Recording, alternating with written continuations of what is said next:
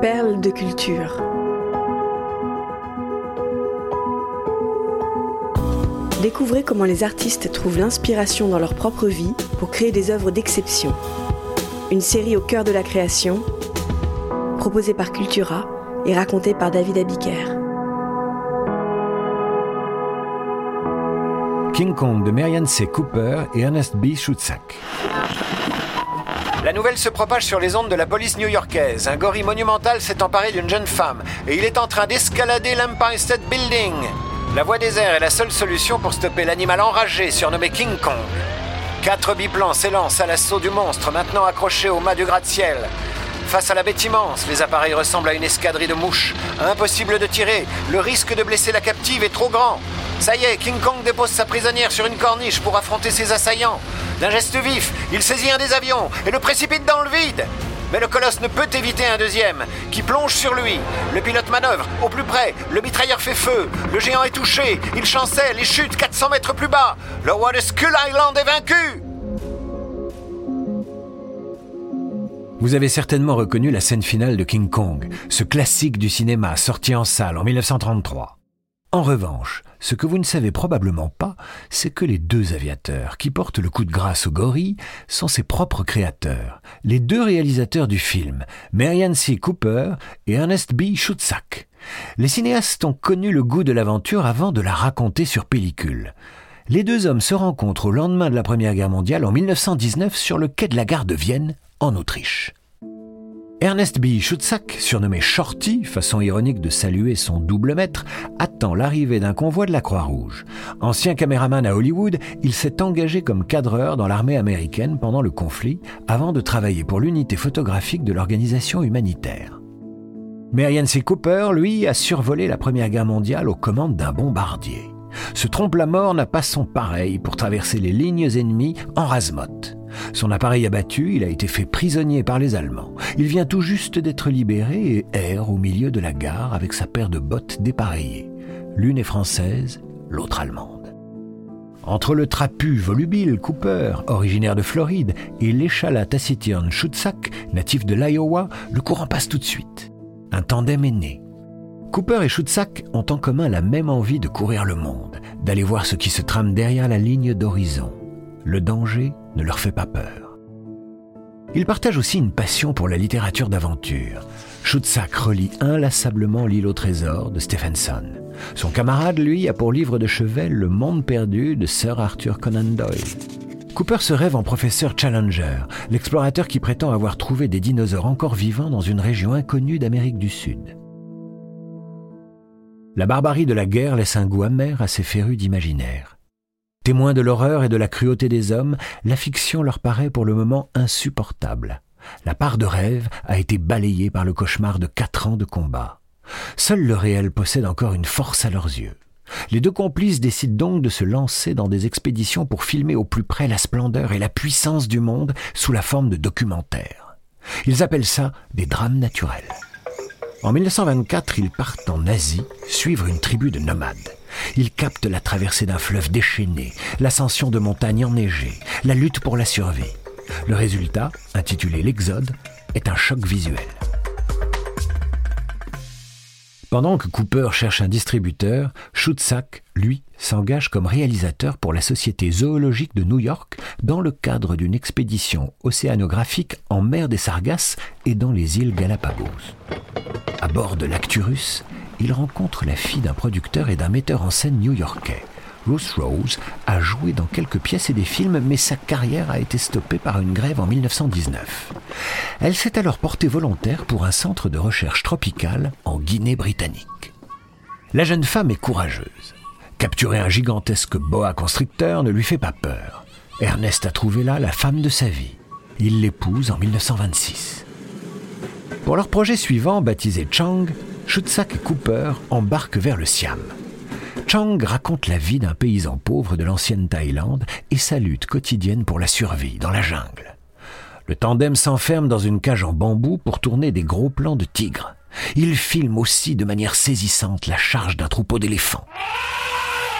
Le monde est le plus spectaculaire des plateaux de tournage. En 1931, Marianne C. Cooper rejoint le légendaire studio RKO. L'ancien aviateur y supervise les tournages et lance ses propres productions. Il veut aller plus loin que l'Exode et Chang. Il aimerait transformer les expéditions qu'il mène avec Schutzak en une aventure imaginaire, à la fois terrifiante et divertissante. Cooper compte parmi ses amis new-yorkais l'explorateur William Burden.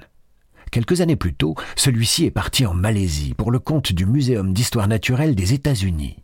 Il a notamment visité l'île de Komodo, refuge des légendaires dragons, les plus grands lézards du monde.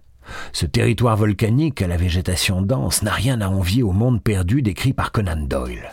Cooper a toujours en tête les images stupéfiantes de l'adaptation sur écran en 1925 du roman fantastique du père de Sherlock Holmes. Burden, Komodo, Le Monde Perdu. Autant d'inspirations qui nourrissent son imagination et donnent naissance à une histoire incroyable. Une expédition cinématographique est lancée vers une terre éloignée, l'île du crâne, où survivent des reptiles préhistoriques. L'équipe parvient à capturer un monstre terrifiant, un gigantesque gorille, et le ramène à New York, où il est confronté à la civilisation moderne. Cooper a une vision le singe géant dressé au sommet de l'Empire State Building, le plus haut gratte-ciel du monde qui vient d'être inauguré en 1931. Il faut donner un nom à cette créature hors du commun. Le cinéaste repense à ses conversations avec Burden et au lézard, roi de Komodo. Les sons en K sonnent de manière éclatante. En Indonésie, singe se dit Kong.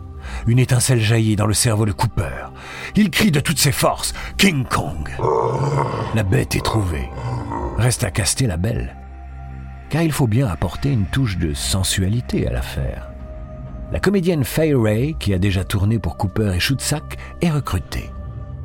Pour la convaincre, ils lui disent simplement qu'ils vont la mettre entre les mains du partenaire le plus grand et le plus brun de tout Hollywood. Elle s'attend à donner la réplique à Cary Grant. Ce sera finalement un gorille de 15 mètres de haut.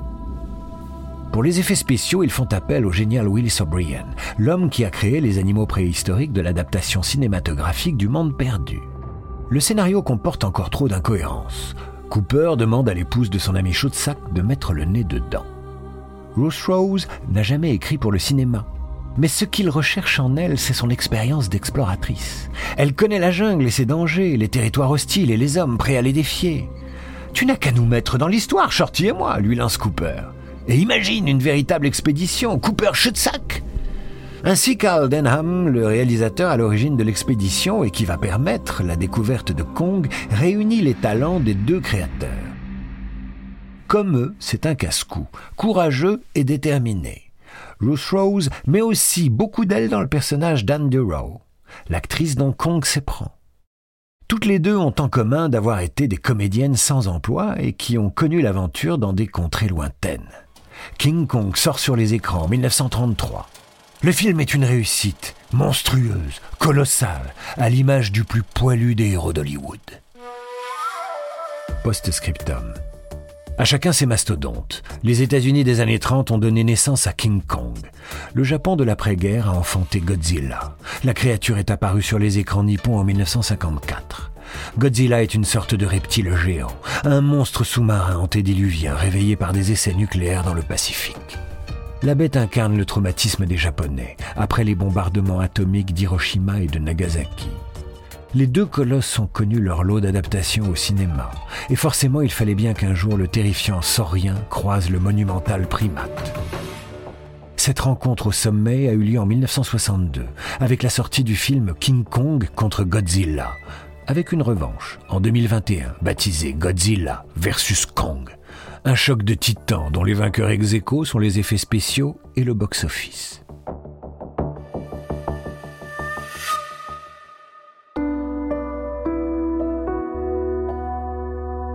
Perle de culture est un podcast Cultura produit par Création Collective. Texte de Julien Bordier, raconté par David Abiker. Rédaction en chef, Éric Leray. Curation, Frédéric Benaïm. Réalisation, Léo Gagnon. Générique, Alto Music. Naming et création graphique, St. John's.